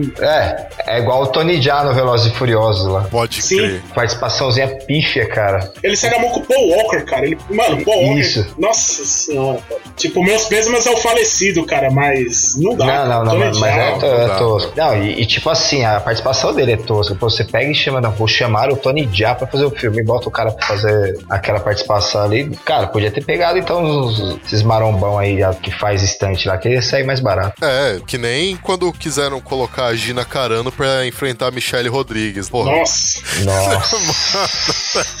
velho. Não dá, cara, não convence. Você olha assim, você fala, cara, nunca que essa menina vai ganhar, cara. Aonde, mano? Aonde, velho? Puta merda. É o lance do protagonismo, né, cara? Se o cara é protagonista, ele tem a força, né? Não tem jeito. É, putz. Ainda mais se o protagonista for esses aí, né? Se É, for o Jason. Statham, então. É, o Jason Statham ainda dá pra dar um boi pra ele porque ele luta, né? Mas, é, é, tipo assim, ele é muito foda no filme que ele faz, tá ligado? Tipo, É. é, absurdo, cara. É, pode crer. Engraçado do Jason Statham é que ele chegou num patamar que ele não tem mais um personagem, ele é o Jason Statham. É, é, e qualquer filme que ele faz, ele, ele tá atuando. É tipo o Bud Spencer. O cara faz ele mesmo. O cara, ele O faz cara é, ele mesmo. o, é, o cara não tem mais um personagem, ele é o Jason Statham. Tá lá pra ser o Jason Statham. Ele vai Pode fazer as coisas que o Jason Statham faz, é tipo é bater e sair correndo com os carros. Todo filme dele é assim, cara. Eu peguei um carinho pelo Jason Statham, principalmente por causa do Snatch, né? E o, os jogos trapaçam aí dois canos fumegantes e tal. Snatch é é, filmaço. Perfeito, filho. Não é de arte marcial, é perfeito. Snatch é extraordinário, cara. Pelo menos uma vez por mês eu preciso assistir aquele filme, cara. Porque eu sou muito fã do Guy Ritchie. Não, esse é filme pra reassistir mesmo, tipo Pulp Fiction. A cada X tempo eu vou e assisto. É tipo, é igual tomar uma benção. Não tem como você assistir Snatch e não morrer de dar risada com aquele sotaque desgraçado que o Brad Pitt faz. Sensacional. Sensacional, cara. Todo mundo tem sotaque no filme, na verdade ninguém não tem sotaque no filme. Né, Cada cara? um é de um jeito, é muito bom. Eu tenho uma lista de filmes que tem que revê-los pelo menos uma vez por ano, assim. O Snatch tá nele, assim, tipo Clube da Luta, o Seven. Tem esse tipo de filmes assim que eu preciso rever pelo menos uma vez por ano pra sempre estar fresco na minha cabeça, entendeu? Tipo, Sim, os filmes do Tarantino, Snatch. essas coisas. Snatch, Pulp Fiction. Então por isso assim, eu falo que eu tenho um carinho especial pelo Jason Statham, assim, independente que o cara é, virou a persona dele mesmo, né, nos filmes, não tem jeito, mas eu tenho esse carinho pelo cara, assim, então eu vou defender. Eu acho engraçado ver os filmes dele. É legal, só que assim, ele foi criando um, um gênero assim que, tipo, adrenalina. Eu adoro o Adrenalina 1 e o 2, principalmente, cara. Eu adoro. O Nossa, dois o é é absurdo. É porque É o um primeiro filme trash, adrenalina. tá? O primeiro adrenalina já é absurdo, né? O lance dele tá com aquela droga no. no- Aliás, Isso. esse é um filme de pancadaria que vale a pena dessa nova E não geração. é de artes marciais, né? É filme de briga, né? É, exatamente. É. Ele tá com esse lance da droga, né? Que ele precisa ficar o tempo todo com adrenalina, senão a droga não, não pode alcançar o coração dele, né, cara? É absurda. Aí depois os caras levam a máxima potência no 2, né? Ele fica dando carga nele pra ele ficar Ele fica dando carga elétrica. Adrenalina eu gosto. E nesse, assim, ele, ele é foda, mas assim, esse você vê que é um filme comédia, né? Agora você pega, tipo, carga explosiva. Carga explosiva tem uma cena. Esses dias passou o 2, cara. Ele simplesmente ele vem com um carro, ele pula de um prédio pro outro. E aí no final o carro nem amassado tá. Mas aí a gente entra em Velozes Furiosos aí, que o cara pula, tipo, de uma torre de 100 e poucos andares com o E vai pra carro. outra e depois vai pra outra. É, exatamente, pulou três torres. Então, se você parar Pode pra crer. ver, o Carga Explosiva 2 é até plausível. Comparado com o Velozes Furiosos, né? Aproveitando aí, uma curiosidade sobre o Scott Adkins, quando anunciaram que teria Batman vs Superman, o Scott Adkins fez uma campanha na internet pra que ele pegasse o papel do Batman. Ah, sério, eu não lembro disso, cara. Sério? Sério, sério. Ah, não, É mas. aí sério, porque eu ainda assinei a petição ainda. Eu falei, ah, não, vai ser muito louco. Mete o Scott Adkins aí como Batman, vai ficar da hora. Tudo bem que foi o Ben Affleck, né? Mas, É, tudo bem que no Pô, fim foi o. Ben Affleck, né? Mas, pô, Cara, sei lá. Bateflick não dá, cara. velho, mas assim, o Scott Adkins ele fez uma campanha pra que ele pegasse o papel do Batman. E cara, olha, eu acho que seria um Batman interessante. Cara, eu, eu preferia pegar, pagar o cachê pra ele ir lá e dar uns tapas no Christian Bale, pro Christian Bale aceitar voltar a fazer o Batman. Né? Mas o Christian Bale foi esperto, É, foi que nem o Pelé, né? Saiu no auge. Ele, é, ele viu que ia bagunçar o esquema e falou, ó, tô fora. Tem mais alguém aí que vocês lembram, cara, dessa nova safra aí de, de filmes de ação? Eu já falei do Michael J. White, que eu curto pra caramba os filmes Nossa, dele. o, o Michael J. White, ele, ele foi o, o Spawn, né, cara? Foi. Isso. Nessa época eu nem sei se ele já fazia filmes de, de artes marciais, assim. É, eu, eu não lembro também. Ah, se eu não me engano, ele tinha No feito. filme, no filme do Spawn mesmo não tem nenhuma cena assim de. Dá pra dizer, não, o cara sabe lutar. Na, na verdade, nesse filme não tem nenhuma cena que dá pra É. aproveitar nada. Do Spawn, cara. Nossa, aquele Deus, tirando a trilha sonora, a trilha sonora do Não, filme é verdade. muito A trilha boa. sonora é muito tipo, boa mesmo. Eu, aliás, tipo, até, foi até hoje só também. Cara. Tem Slayer e Atari Teenage Riot tocando junto. Que é isso, cara. Nossa, é verdade, É, cara. a Tem. destruição, né, cara? É, mas o filme. É que acho que o Todd McFarlane foi muito, sei lá, megalomaníaco no que ele quis fazer. Não, não sei. Deu tudo muito errado. Eu até entendo assim, o lance dos caras querer inovar com, colocando CGI, né? Numa época que CGI era totalmente precário, assim. Mas, cara, não deu, cara. Tudo saiu errado ali, cara. Tipo, não Os agradou efeitos quem era. é ruim, a história é ruim. Só o ator é legal. O Michael J. White é um ator legal pro, pro papel. Não, a maquiagem do John Leguizamo ficou muito boa, cara, de violador. Você lembra? é verdade, é o dele, violado, cara. lembro, lembro. Não, ficou legal, ficou legal mesmo, verdade. Assim, mas não assim, ator, é, mas a, maqui a maquiagem É. dele ficou boa. não, a maquiagem ficou boa. Ele ficou bem personificado com o que ele era no quadrinho. Mas o foda é que assim, qual que foi o problema do filme do Spawn, né, cara? Que tentou agradar os fãs dos quadrinhos e quem não nunca viu os quadrinhos na vida. Mas ele não agradou nenhum nem o outro, Nem né, o cara? Esse que é o foda. Tipo, se ele tivesse focado só nos fãs dos quadrinhos, de repente ele poderia ter dado mais certo. É, é foda, né? Os caras quiseram ser grande, quiseram ser zoião, deu o que deu, né? Hoje em dia o filme é extremamente esquecível, né? Só lembra mesmo quem é fã dos quadrinhos Não, e nem, eu, normalmente, quando eu lembro, é pra falar mal. Como eu não costumo ficar falando muito mal das coisas, eu nem acabo nem lembrando dele. Pode crer, né? É assim mesmo. Acho que é o primeiro filme que eu lembro de ter visto Michael J. White na vida. Tem um outro filme dele que veio antes desse. Eu não lembro o nome do filme agora, mas é um filme que se passa na Idade Média e ele é tipo um espadachim. Ele faz o papel de Nossa. vilão e ele luta. Mano, Nossa, Deve ser muito lado B esse filme, cara, porque. ah, é, realmente. É, bem, é bem lá do B. É que nem aquele Em Nome do Rei, Nossa senhora, cara, que é do. Do- Que tem o Jason Statham também. do Jason É, Statham, esse Statham, mesmo, né? é. Mesmo, mesmo naipe. Mas você viu quem era o diretor desse filme, né, cara? Quem era o diretor? Quem eu, que- nu- eu nunca é parei pra reparar. Cara, é simplesmente o cara que foi considerado o Ed Wood dos anos 2000, cara, pra você ter uma ideia. Will Bow. O cara, ele só sabia fazer adaptação toscas de filmes de game. Ele fez o House of the Dead, ele fez o Alone in the Dark, ele Nossa, fez aquele Blood Nossa, Rain. Nossa. Aluno The Dark é fiasco. Ele só faz adaptação ruim de jogo de... Blood de... Rain eu comecei a assistir, eu parei, acho que sei lá, acho que com 15 minutos de filme. Eu falei, mano, não vou assistir isso. E foi dirigido pelo Will Bow, assim. Foi um filme de maior orçamento, algum retardado, algum estúdio muito louco, assim, voltando aos anos 80. Um estúdio muito louco, né? É Um estúdio muito louco. Mano, resolveu dar uma caralhada de grana pro cara que simplesmente uma criança, tipo, um, aqueles adolescentes gravando com VHS fazia melhor que ele. E misericórdia, cara. Esse nome do rei é muito ruim. Hollywood tem dessas, né? Às vezes, tipo, tem uns diretores que os caras só fazem oreada e mesmo assim sempre tem filme deles saindo. Verdade. É. Sempre tem alguém acreditando na. Tipo Rob Zombie, sabe? Pô, cara, pô, cara, agora você machucou, hein, velho? Puta que Ah, pariu. ah, é que você gosta, né? Eu, eu, eu gosto. Não, não, é que tá. Eu não, eu não gosto. Eu não, não é que eu não gosto. Eu fui aquele cara que me senti enganado pelo Ah, Robson. tá. Eu amo um filme dele. Eu amo um filme dele. eu Então, amo. exatamente. Eu sei até que filme Deve você ser vai o falar. mesmo que você. É, você já sabe. Exatamente, é ele mesmo, rejeitado pelo diabo. Então. Rejeitado É, pelo diabo. até me Esse passou aqui é- porque esse foi o único do Rob Zombie que eu não assisti. Nossa, você, pariu. o melhor filme do cara você não viu. Sério, cara, eu fui vendo, tipo, tudo fora de ordem, assim, né, de lançamento e tal. E aí, tipo, eu falei, cara, quer saber, mano, o cara não consegue fazer um filme decente, não vou ver se rejeitasse Não, pelo cara. diabo Aí também, é não. que tá. Esse é o único decente dele. Poderia ser o único filme dele. É, poderia. Putz, o cara cara. poderia ter saído no auge, né? Mas não saiu. Mas eu também fui enganado pra ele ao ponto de ter ido ver o remake de Halloween no cinema. Nossa. senhora. Gastei 30 reais, sei lá quanto foi na época, à toa.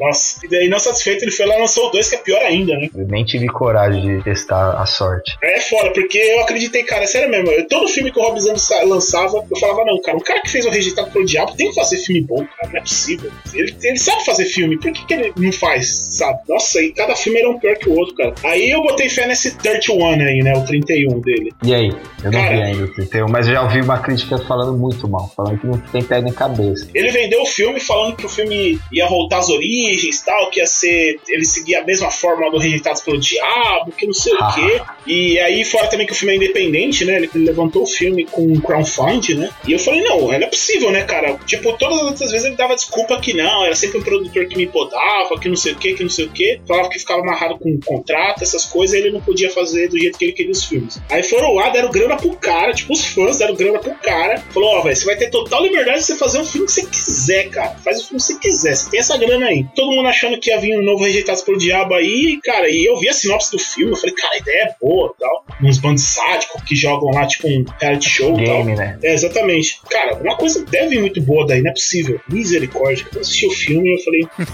Cara, é, é, é mais um Que daqueles filmes que. tristeza, cara. Que tristeza. É mais um daqueles filmes que ele faz pra promover a esposa dele, cara. É, ah, ele tem tesão em ver os outros tendo tesão na esposa dele. Exatamente, cara. E é, Ah, é é, isso, o mesmo, não é é o possível, mesmo cara. caso do diretor de Do Resident Evil, né? do Resident Evil, mas tem o outro lá, o diretor do Underworld, Ah, eu não sei quem é o diretor, mas é.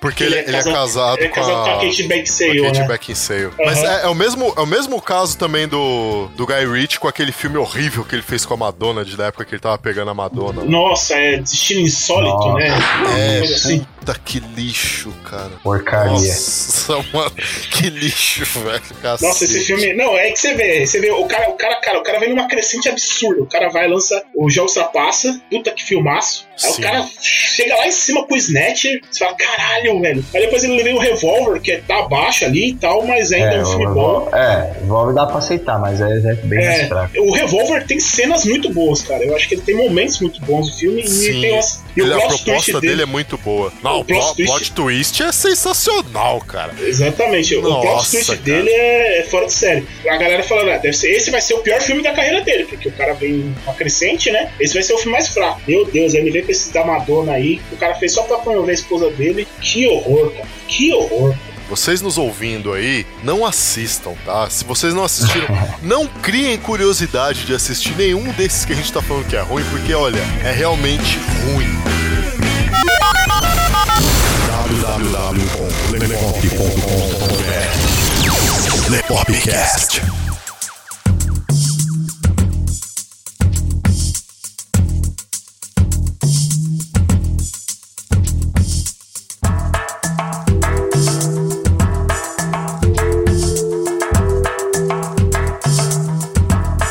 No mérito dos diretores aí, né, cara? Voltando de novo a- a- ao tema dos filmes de pancadaria. Esse diretor, pra mim, do The Hard, cara, por que o que parece, o filme é é da Indonésia, foi todo produzido por um estúdio da Indonésia, grana da Indonésia e tal, os atores e tudo mais. Só que o diretor, ele não é da Indonésia. O diretor, se não me engano, é da inglês, cara. É inglês ou escocês. Que é o Garrett Evans. Que, na boa, cara, você já viu alguns outros filmes desse cara? Eu não reparei no nome do diretor, então se eu vi algum outro filme dele, eu não me recordo. Então, porque exatamente, porque ele é um diretor estreante, cara. O, o Operação Invasão, o The Raid, foi o filme de estreia do cara, pra você ter uma ideia. Cacete, Caramba. mano. É igual o diretor da Bruxa, então. Sim, A sim. Bruxa também, estreante, meu, o cara destruiu.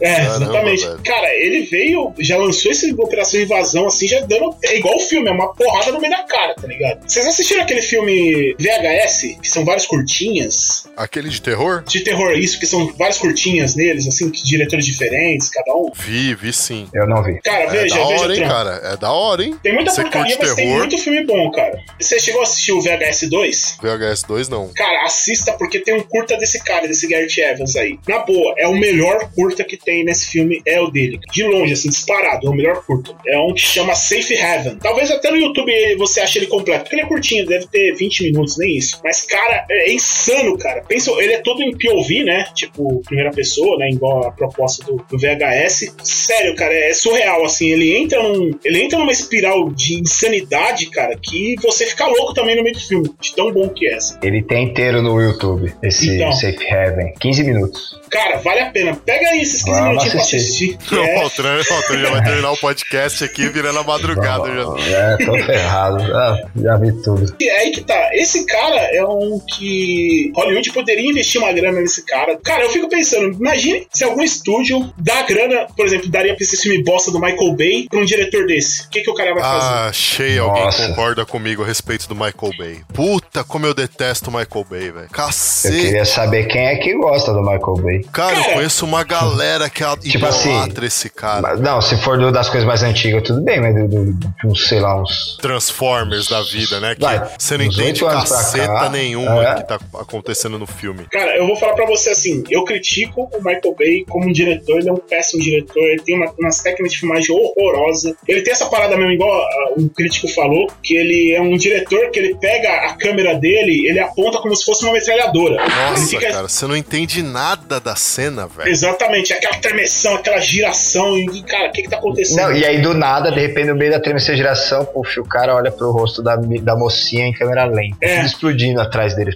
Exatamente. Eu não gosto disso, cara. O Michael Bay ele tem uma fórmula que, desde o primeiro filme dele lá, desde o, sei lá, eu acho que o primeiro filme dele foi o Bad Boy. É, o Bad Boy foi o primeiro filme dele. Will Smith e tal. Todos os filmes dele, em algum momento, vai ter alguma cena com um flare do pôr do sol e uma bandeira dos Estados Unidos em câmera lenta tremulando. Sim, Sempre. sempre, Todos. sempre, Padrão. sempre, É. sempre, sempre. Já até visualizei a cena do Transformers 2 aí.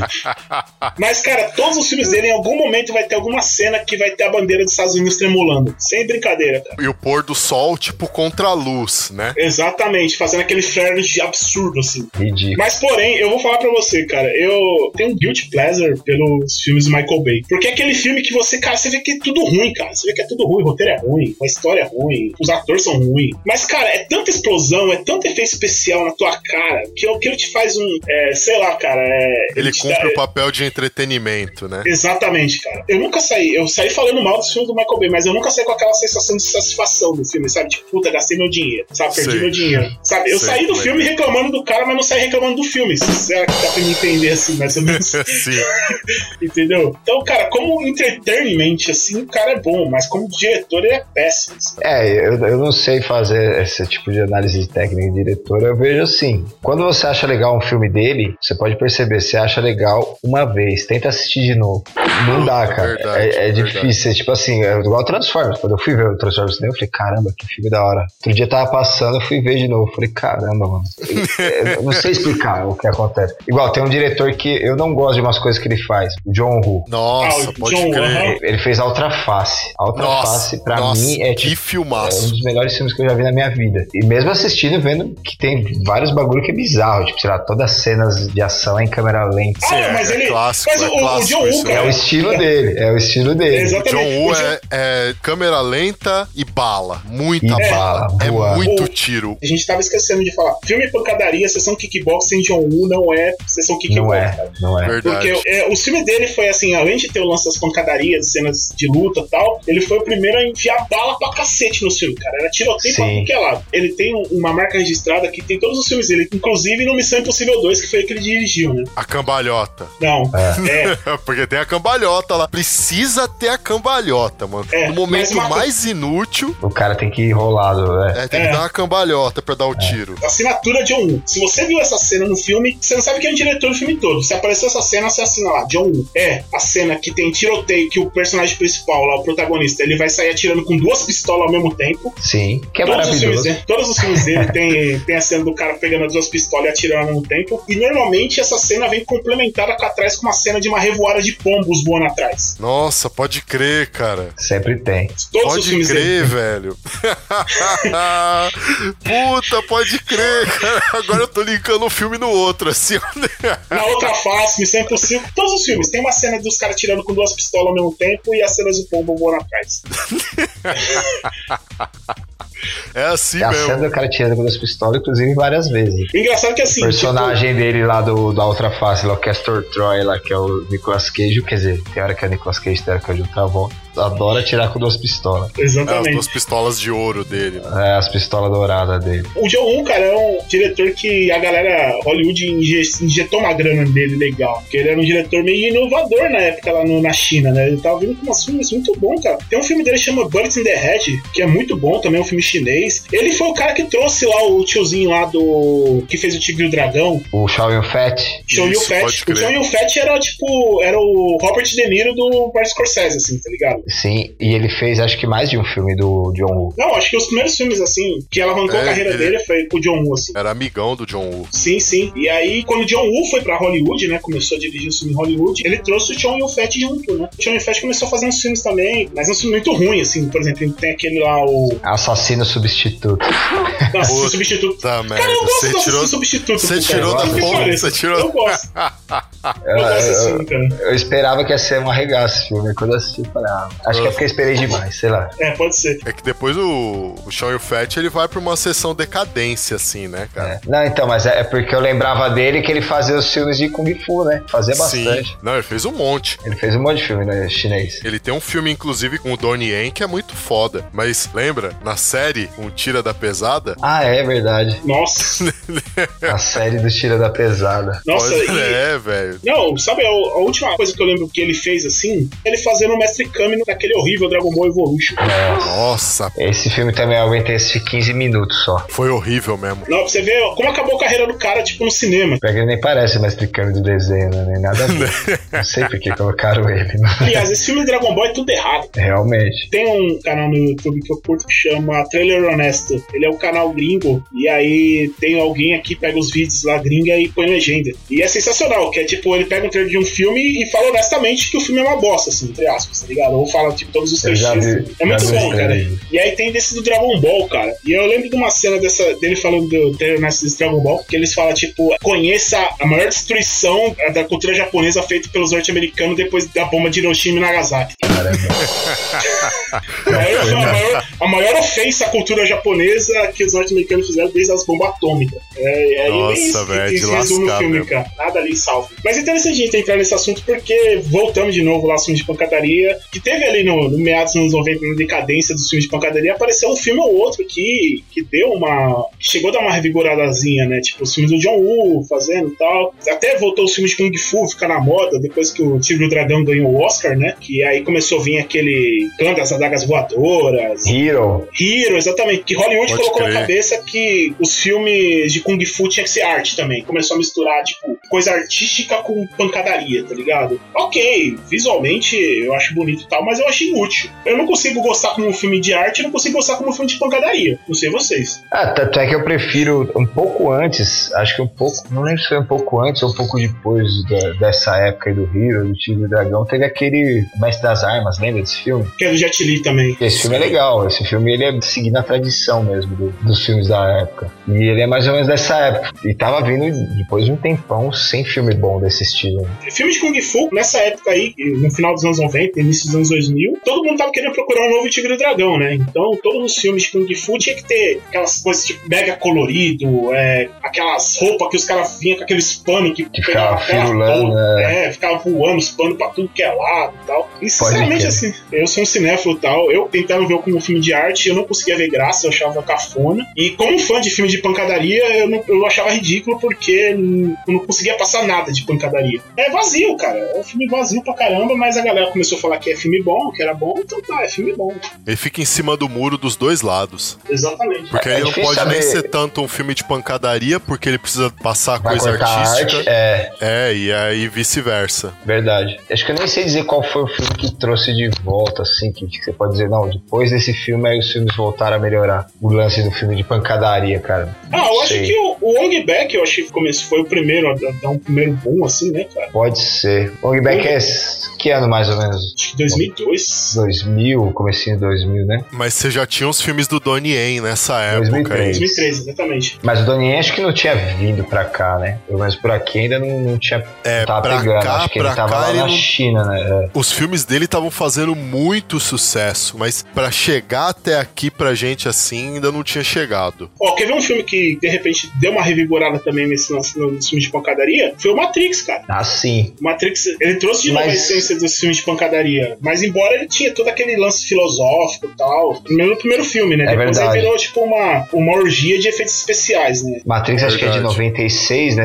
90... 99. Verdade, foi o Matrix, foi o, o responsável por trazer de volta. E o Matrix tem umas cenas de, de luta bem boas, cara. O mesmo dois lá, que tem aquele monte de efeito especial, mas tem umas sequências lá de, de cena de meio de Kung Fu lá, é que convém. Que é bem. Pra quem é. tava órfão de filme de luta por um bom tempo, foi realmente legal ter. O que ajudou a carreira do John Em Hollywood foi o Matrix, né? Porque lá, os irmãos, agora as, as irmãs Wachowskis, né? É, agora É. mas Elas falaram, né, que muitas das influências que eles usaram nas cenas de luta foi inspirado no, no filme de John Woo. Principalmente aquele lance do bullet time, né? De atirar, daí mostrar a bala em câmera lenta. E a tal. câmera lenta, né? É. Exatamente, o John Woo já fazia isso nos filmes dele lá nos anos 90, lá na China, né? E aí a galera tava procurando, nossa, a gente tem que achar o novo Os Irmãos Wachowski, né? Daí começou, ah, por que, que a gente vai tentar achar um novo se a gente pode trazer o pioneiro disso aí? E é um dos aí bagulho que foi mais copiado, né, cara? que o Bullet Time Verdade. foi. O Matrix fez, isso daí virou, tipo, febre, né? Todo filme tinha que ter uma cena parecida com isso pra. É, ou tinha que ter a lance da, da, da bullet time, né? Da, dando aquele close, né? Bala, né? Fazendo aquela onda de, de ar, né? Que ela fazia lá, o trajeto dela. Ou era aquela cena em 360 graus, né? Parava a cena, dava aquele 360 Para e, dá- graus. e a câmera dá 360, é verdade. Tem isso até no Adrenalina 2. Começou a ser copiado e ser exaustão, assim, sabe? Porque acabou meio ofuscando um pouco, assim, o mérito que o Matrix trouxe pra esses filmes, né? Acho que o Matrix também foi um dos principais ali que conseguiu dar essa revigorada, né? Aos filmes de pancadaria aí, dessa nova geração. É verdade. Verdade. E acho que desses aí vindo do Oriente, aí veio os filmes do Tony Jaa, Ong Bak. Pouco tempo depois já logo apareceu os camelô na- nas barraquinhas, o Ong Bak 2, que na verdade era o Protetor. É, exatamente. Protetor é um filmaço. Tem uma cena que é a cena que ele percebe que mataram o elefante dele. Vocês vão lembrar dessa cena, com certeza. Ele vê o elefante em cima, assim, do, do palanque, assim, só o esqueleto do elefante. Aí os caras começam a bater nele, tipo, uma galera. Nossa, e aí ele, velho, sai, essa e ele cena é começa foda, a sair velho. na mão com a galera e aí ele começa a misturar umas técnicas de, de soco e chute, uns lances de, de torção, de quebrar osso. Sim. Que é, putz, cara, essa cena é antológica, assim, do, do filme de arte marcial, cara. É sensacional, cara. Mesmo ela É sendo recente, ela, ela, ela, é, ela é foda. Essa cena é muito foda. Eu gosto muito também desse filme. Agora eu não lembro se é do. se tá nesse porque às vezes eu me confundo, assim. Às vezes eu penso lance. É, tudo muito meio parecido. Então, às vezes, eu acho que é uma cena do Ung Back, mas na verdade é do protetor e vice-versa. Tem uma cena de perseguição, cara, que ele corre no meio do trânsito, assim, aí tem todo aquele lance que os caras vêm atrás, ele tendo que passar no meio das caixas, assim, de galinha, de fruta, assim. ah, sei. Cara, Sim, é, sim. é sensacional você ver a perseguição assim. Você vê que, cara, não teve corte, foi diretão, assim, também. Você vê que. Verdade, é E, cara- one shot. Aham, é uma cena mal complexa, assim, tipo, cara, que podia dar tudo errado e os caras fazem perfeito, assim, a coreografia sai É sensacional. Back assim. essa aí. eu, eu lembro muito dessa cena, assim, eu falo, caraca, velho. Eu não lembro se essa cena é antes ou depois dele enfrentar o tal de Mad Dog lá. Mad Dog. É engraçado. O Tony Jaa ele trouxe também esse lance dos personagens meio caricato, assim. Sim, Todos os personagens crer. que ele sai na mão, os caras, tipo, tem o Mad Dog e tal, os, os caras, tipo, bem caricato. Tipo assim, o enredo do filme é sempre um bagulho meio bobo, tipo, sei lá, vou recuperar a cabeça da estátua lá. Tipo, o cara. Pode O importante é que ele vai sair na mão com um monte de gente nisso aí. É, você sabe que no caminho ele vai bater em muita gente, né?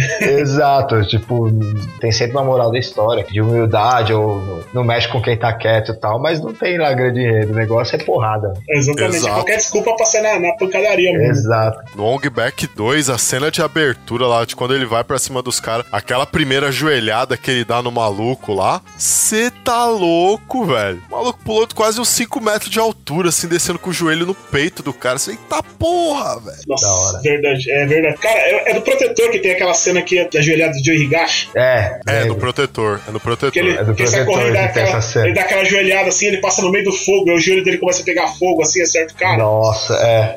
É, Sensacional essa cena, É, cara. sensacional. velho. Aí eu, eu- cara, eu vi aquela cena e falei, caraca, vai ser o Joe Higashi. Na hora veio na cabeça o Joe Higashi. Deve ter sido um easter egg, cara. Só pode, porque, meu, é muito parecida a cena. Assim. É igualzinha do Joe Higashi do Fatal Fury. E esse negócio dos enredos, era, tava lembrando aqui desses filmes da sessão Kickboxer. Tinha também uma coisa que era foda. Esse filme ele era feito em chinês, dublado pro inglês. Aí alguém via aqui o inglês e aí dublava pro português, pra passar no- na sessão Kickboxer. Cara, vai saber quanto do conteúdo do filme se perdia. Porque, tipo, não, porque você ficava vendo assim os diálogos, era tipo muito assim, tipo, você não vai passar por aqui. Seu Kung Fu é antigo. Pode crer. Você quer experimentar meu Kung Fu? Sim, mas você vai morrer. Tipo, você fala, "Mano, não é possível. Era bem assim mesmo, cara. Era, era, era o Telaclass antes de ser o Telaclass, né? É, é isso. Nossa, mano, inclusive, inclusive a galera, aquele filme lá, é Kung Po, os caras zoam com isso daí. Vocês assistiram é, Kung é, Po? Já, já. Porra, mano, o é clássico, o foda. maluco lutando com a vaca lá. Não, mas o, o Kung Po, você já assistiu o filme original, que ele pegou as cenas? Que- que ele Não, tava por cima- cara. É que tem, ele pegou um filme de verdade mesmo, um filme chinês, aí as cenas que ele aparecia, ele fez em fundo verde, né? Ele jogou no croma, aí ele cortou o ator principal e ele entrou no lugar do ator principal do filme. E o nome do filme é Os Cinco Dedos da Violência, cara. Eu achei esse filme uma vez vendendo no, no mercado, assim, acho que foi no Extra por cinco conto. Precisa Sério, cara, eu assistir. assisti Cinco assim, conto da violência. E, cara, e era sensacional, assim, porque eu vi o filme lembrando do Kung Po, cara. E aí é legal você ver as cenas originais e a cena que o cara fez a paródia em cima, assim. Ele enfrentando o Mestre Bet, cara. Puta que pariu. Nossa, o pingolim, né? Pingolinho, o nome do carinha lá. Nossa, cara, era uns negócios muito. Como é? Você Desenho. sabe o que dá o cruzamento de uma cobra com um porco espinho? Arame farpado. Ah, Nossa, Que merda. cara, que lixo, cara. Nossa, esse filme. Mas não tem como nos zoar, mas o lance é esse, a gente assistia, tipo, tava cagando pra história, tipo, era sempre você É, só saber não. que, tipo, os caras iam dar alguma discutida por algum motivo e de repente, é, Ia sair na então vamos pancada. ver, ia sair no pau. Era Nossa. assim mesmo. Dane-se a história, dane-se o, o desfecho. O que importava era que ia ter pancada no filme. Nossa, cara, e, e era legal as pancadas, nossa. Era, era Era, legal mano. pra caramba. Ouvindo. Vo- vo- vo- Você, você está ouvindo Lepopcast. www.lepop.com.br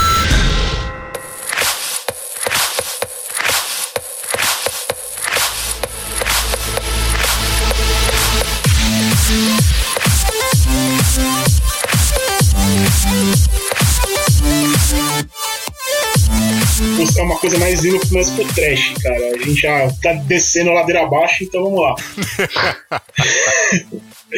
Vocês já ouviram falar, cara? Hoje na internet ele ficou meio cult, assim. Já ouviram falar de um filme chamado. É... Nossa, cara, tava aqui na Não com não, né? Não, não, não, como Jesus, cara. Nossa, esse É, aí. é, a história de Rick, Rick On. Não. Rikion. Vai no YouTube agora, coloca Rick O. Rick, R-I-C-K-O. É separado. Apareceu alguma coisa aí? Rikyo filme. Puta merda, cara, não acredito, velho. Nossa, cara. O que que é? Peraí. Puta, velho. Pera aí que eu vou te passar o link, Aldrin. Rick, o filme, você escreveu? É, A história de. Ah, eu já vi vários trechos disso aqui. aí, ó. É o segundo. Que é tipo um filme mais sangrento da, da história. né? Cara, era Nossa. porco, cara. Era porco de trash as cenas dele, cara. Tipo, é aquele negócio do. O cara tá lutando com o maninho no, no, no pátio do- da prisão. Aí o cara vai lá, comete harakiri assim. Aí pega as tripas dele e enrola no pescoço do cara que tenta matar o cara com as tripas dele, tá ligado? Eu já, eu- é, nossa, eu já vi várias cenas desse filme sem nunca ter visto o filme. Nossa, cara. Eu não lembrava o nome do filme, lixo, cara. mano. Ele é muito trash, assim. Alguém assistiu? Vocês assistiram Fome Animal do Peter Jackson, né? Já, Sim, Então, sim. já, já. Cara, pra mim ele consegue ser mais nojento do que o Fome Animal, assim, de, de gore, cara. Caramba, velho. Sério, cara. E aí esse filme, eu, eu lembro que eu vi ele também no- nos primórdios do YouTube, pré-YouTube, na verdade. E eu vi esses trechos desse filme e falava, cara, eu ficava com esse filme na cabeça, eu preciso ver esse filme, eu preciso ver esse filme. E é um dia dando um rolê na- lá no, no centrão ali, na, naquele centrão porco ali de São Paulo ali, Estação da Luz ali, é aqueles lados mais nojentos ali da, do centro de São Paulo. Tinha vários desses sebos, assim, né, cara, que vendia, tipo, filme usado, essas coisas assim. Tem muito sebo ali naquela região. Eu gostava de enfiar nesse sebo pra procurar quadrinho antigo. E aí, cara, do nada eu, eu descobri, um amigo meu, ele falou que esse, esse filme tinha saído em português em DVD aqui no Brasil, nessas versão porca, assim, dessas distribuidoras bem nojentas. E esse filme ficou raro, cara, porque ninguém achou que foi uma distribuição muito ridícula. Acho que saiu, cara, 500 cópias dele, mil cópias no máximo dele em todo o Brasil. E eu falei, cara, eu preciso achar esse filme, eu preciso achar esse filme. Aí você ia no Mercado Livre, você achava lá, tipo, mano, os caras vendendo uma cópia desse filme original por 300 conto, 200 conto. Caramba. Caramba. Era, os negócios assim. Eu falava, não, eu quero ter esse filme, eu quero ter esse filme. E um dia andando nesses rolê, nesses sebos assim, eu achei, cara, um lacrado desses. Por 5 contos, assim, tipo 5, 10 contos, Caralho. coisa assim. Nossa, na hora eu comprei só. porque eu sabia do filme, né, cara? O tiozinho até ficou feliz quando eu levei aquela porra lá, porque ninguém gostava daquele filme. O tiozinho tava com o filme fazer oito anos. Ela Não, falou, ele tava cheio de poeira, assim, cara. Ele tava sujo pra caramba, assim. Nossa, ele tava lá, o tiozinho. É, se o tiozinho tivesse vendido na internet, tinha conseguido mais grana no filme. né? É, mano, mas beleza, peguei o filme. Eu falei, caraca, velho, o filme era tudo aquilo mesmo que, que falava. Um filme nojento, trash, podre. E o mais incrível ainda, cara, o que deu a cereja do bolo do filme é que a distribuição nacional foi pra essas distribuidoras nojentas, assim, essas bem porcona. E o cara fez um projeto de dublagem no filme. Por aquilo que parece, ele só tem dublado, ele não tem legenda o filme. Ele não tem É, tinha vários, tinha vários desses DVD porcs assim que, que não tinha. Eu tenho, eu tenho dois do Bruce Lee que é assim, cara. que É, então, tipo, não tem, não tem legenda, você só tem dublado. Só tem dublado. Cara, a dublagem foi tão porca desse filme, é tão porca, que tem momentos do filme que perde o sync do filme, o áudio, assim. O cara tá abrindo a boca e o áudio entra, tipo, dois segundos Nossa, esses são os melhores de assistir, cara. Isso é um achado, cara. Cara, eu falava, velho do céu, velho. Tipo, além de ser tosco, o filme todo é trechão, tipo, a dublagem dele foi muito mal feita, cara. E eu falei, cara, foi a cereja do bolo. É trash em todos os sentidos possíveis. Não, é, é- é sério, cara. Eu, não, é bem isso. Teve uma última, umas últimas vezes que, que eu reuni a galera assim pra ir em casa, assim, pra tomar umas brejas. A gente falou, mano, vamos assistir esse filme, vamos assistir esse filme. Virou a sensação, assim. Meus amigos saíram de lá, tipo, falou, caralho, velho. Mano, os caras são malucos com esse filme de tão foda, assim. Ninguém conhecia esse filme e a galera ficou besta de tão perfeito que é o filme. De, perfeito de ruim, assim. E é, e é foda que o cara ele é tipo o herói do filme. Ele tem uma cena que eu lembro dos vídeos que eu vi que ele dá um soco na cabeça do cara assim, e, tipo, fica tipo um buraco da mão dele, assim, na. na É, lateral racha a da cabeça do cara no meio, velho. Tosco. Não, é, é um negócio assim absurdo. Tem uma hora que ele dá tipo um pedala assim na nuca do cara, caiu o olho do cara assim. O cara dá um Nossa, croque assim no- no- na nuca do O olho sai inteiro, assim, o globo. Puc, Com um croque, mano. Coisa linda de Deus. Mano, É, esses filmes, esses filmes não, não pode sair, ser apagado da história, cara. Não, cara, esse filme assim, eu guardo ele com todo o carinho do mundo, assim. Eu deixo ele guardado bonitinho, num lugar que não vai pegar poeira, não vai estragar nada, porque quero deixar de herança, assim, pros meus filhos, assim. Meu filho preferido, eu vou deixar aqui esse DVD do Rick On. Da hora, velho. É a história de Rick. Mas o filme precisa assistir essa madrugada aí, Altran. Não, fora que nada a ver o nome Rick, né, velho? O filme é, é ori- oriental, cara. Chama Rick. Pois é. É tipo. É tipo aquele o bruxo lá do, do Monty Python. Do Monty né? Python, né? É qual que é o É, seu nome? Tim. É, é né?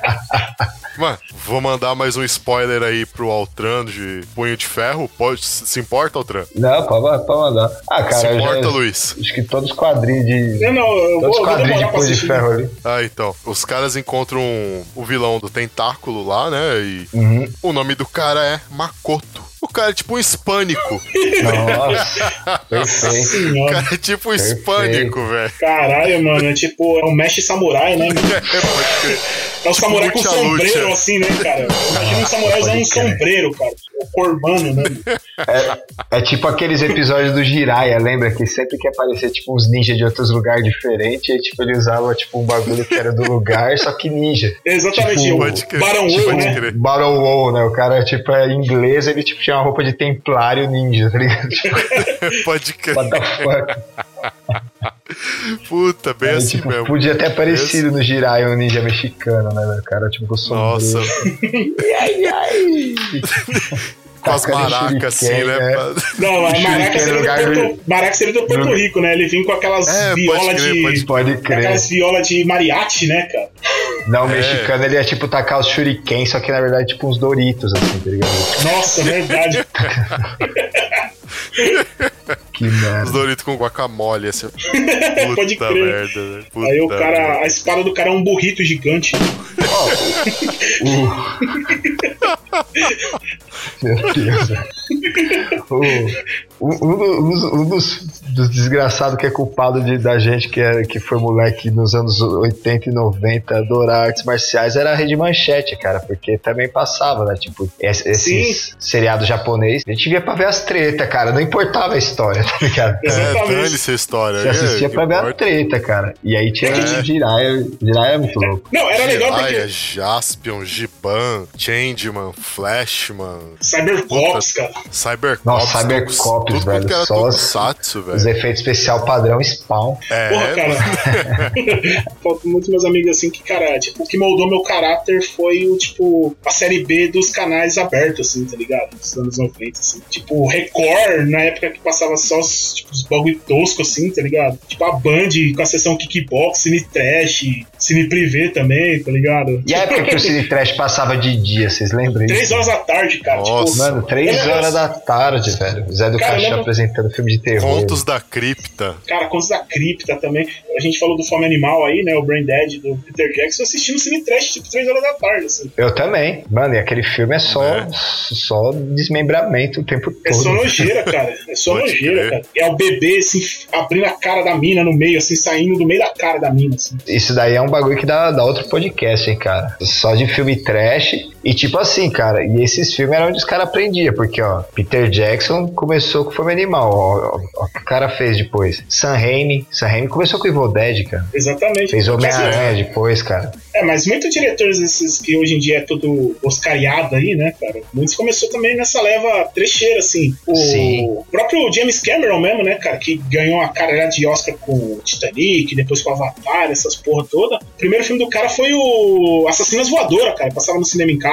É, É, dele? pode crer. É, É, o dele. aham, é dele. E o aí primeiro ele fez dele. o Aliens, né? Depois ele É, fez o Ele Aliens. também tá? dirigiu Aliens, que também é, puta, é foda. O David Goyer, roteirista favorito do Christopher Nolan, ele também começou roteirizando filmes de terror, É, então. Que terror tem um material infinito pra você trabalhar, né, velho? né, mano? Terror é. Tipo, é o oposto do que a gente tava falando de artes marciais. Artes marciais, tipo assim, bem que foda-se a história, é a treta. Agora, terror é o contrário. Terror você consegue você colocar susto e tal. E é isso que é uma merda. Tipo, você pega esses filmes de Hollywood, mudamos o estilo de filme, é beleza. Lá. Você pega esses filmes de Hollywood e eu tenho raiva de assistir porque, tipo, os caras, tipo, colocam você pra ficar te dando susto no cinema. É aquelas merdas de jumpscare, né? Isso, e aquelas histórias idiota e de repente do nada, pã, aí tipo é um gato, tá ligado? É um gato que pulou na frente da pessoa. Eu odeio isso, cara. Eu odeio ver filme e tem isso, tá ligado? Aí você pega e assiste um filme de terror de verdade, sei lá, tipo um Martyrs, por exemplo. Aí você vê, cara, o bagulho não tem um susto no filme, cara. Até, acho que até tem um lá no mais ou menos no começo. Só que o filme te perturba, cara. Você termina de assistir Sim. fica perturbado. Terror, Sim, sim. eu acho que terror é o tipo de filme que mais dá pra, pra você trabalhar aspectos de sombrio. É, e, e dá pra misturar coisa engraçada com coisa desgraçada. Dá pra fazer, velho. Terror é foda. Tem aquela parada, né, cara? Tipo, um cara com orçamento grande, o cara vai fazer um filme de terror. O cara com orçamento pequeno também vai poder fazer um filme de terror. Ele é Porra. bem. Vocês já assistiram Babadook? Sim. Já, Pô, já sim. Babadook é um filme, tipo, o efeito especial do filme é ridículo, é Chapolin, é um puta filme de terror foda, cara. Eu achei mó aqui eu- psicológico esse aqui filme, cara. Tipo, aerolito da vida, né, cara? É.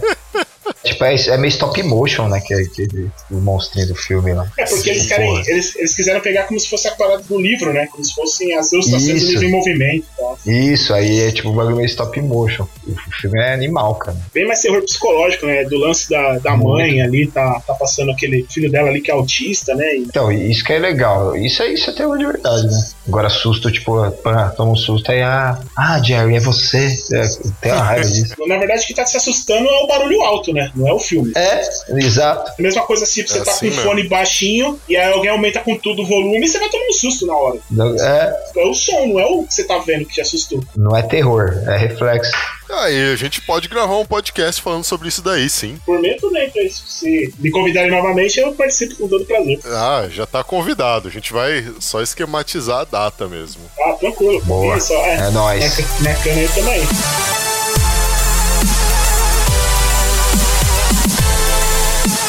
Galera, vocês acompanharam esse Lepopcast aqui sensacional, relembrando alguns dos momentos da sessão kickboxer da vida, dos filmes de pancadaria. A gente acabou falando de várias outras coisas que englobam também esse mundo pop das artes marciais, o quanto isso influenciou os games, o quanto isso influenciou outros estilos de filmes, o quanto isso ainda vai influenciar os próximos filmes que a gente vai ver. E foi muito bom aqui ter a participação do Altran, do Luiz. Luiz, fala um pouquinho aí do seu canal pra galera tal. Ah, então, galera, eu, como o Leonardo falou aí, eu faço parte do canal Countercast. A gente tem o canal lá no YouTube, né? Procurem lá Countercast. Temos também a nossa page no Facebook. Cara, tem uma porrada de vídeo lá já. A gente fala um pouco de tudo, fala de cinema, games, quadrinhos, cultura pop em geral, assim. E é bem legal, cara. Dá uma conferida lá no material, curte a página, compartilha, que é esse tipo de, de incentivo, né, que faz a gente querer sempre trabalhar mais, né? É, e meu, eu já vou falar aqui pra vocês que o vídeo de abertura do canal deles é o melhor.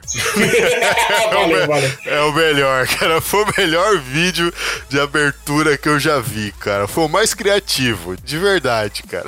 Opa, valeu, cara. Esse aí, esses méritos aí vai pro meu amigo Johnny Lapis aí, que o cara, ele, ele a- a- ajudou muito aí a dar essa identidade visual aí, fazendo essa parte da, da montagem, edição dos vídeos. Então, esse eu, eu, eu sempre, quando possível dar crédito pro cara, dou crédito pro cara. O cara Não, merece. ficou muito bom mesmo. Johnny, parabéns, cara. Se você estiver ouvindo esse podcast aí, parabéns, velho. E Altran, brigadão aí. Cara, eu não fiz essa pergunta antes, né? Eu queria deixar essa pergunta pro final. Eu sabia que você era faixa preta em jiu-jitsu, mas você já tá lecionando? Não, no momento não. Não tô dando aula, mas provavelmente em breve eu vou pegar um horário pra dar aula na academia do meu mestre. Talvez em algum outro ponto aí, mas por enquanto não. Oh, que da hora. Pode passar aí o contato da academia lá pra quem quiser. É- Esse é o legal da coisa. A galera vai vir, vai começar a ver mais uns filmes, esse monte de referência de filme que a gente passou. Provavelmente alguém vai se interessar e vai querer conhecer mais. É legal que vai lá, conhece você também, pode trocar ideia, ver os shows da sua banda também. Ah, legal. Ah, sim, passa, os- bom. passa os contatos tudo. Bom, vamos lá. Eu, to- toco, sou guitarrista de uma banda de hardcore, chama Bound to Win. Tem a gente tem a página no Facebook, quem quiser seguir aí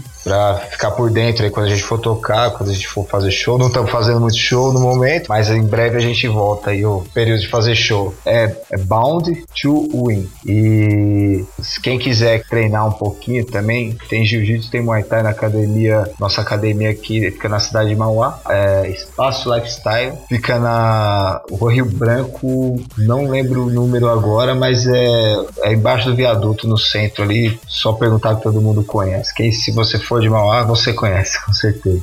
tem todos os horários lá de Muay Thai e Jiu-Jitsu. Pode procurar. Valeu aí pelo convite, hein, Leonardo? Obrigadão mesmo, cara. Foi sensacional aí. Eu também vou Pô, deixar é. aqui meu, meu agradecimento aí pelo convite, inesperado, meio de, de última hora, mas valeu a pena, foi bem divertido aí. Porra, mano, eu que agradeço aí a disponibilidade de vocês tal. Brigadão mesmo de coração pela participação aí. É sempre legal falar de coisas que a gente gosta com pessoas que gostam das mesmas coisas que a gente, descobrir mais curiosidades, pontos de vistas diferentes. É sempre muito bom. Vocês que acompanharam mais esse Lepopcast, muito obrigado pela audiência de vocês, pelos downloads, pelas views. Não deixem de fazer o download desse podcast, link para download aí logo abaixo do player. Você também encontra o Lepopcast nos agregadores ouvindo o podcast e no YouTuner. Se inscreva no nosso canal, curte a gente no Facebook, segue a gente no Twitter. Todas as nossas redes sociais estão aí na descrição. Mais uma vez, muito obrigado a todos. Valeu, Luiz. Valeu, Altran. E semana que vem a gente tá de volta com mais um Lepopcast, galera. Até mais. Valeu, Tchau, tchau. abraço.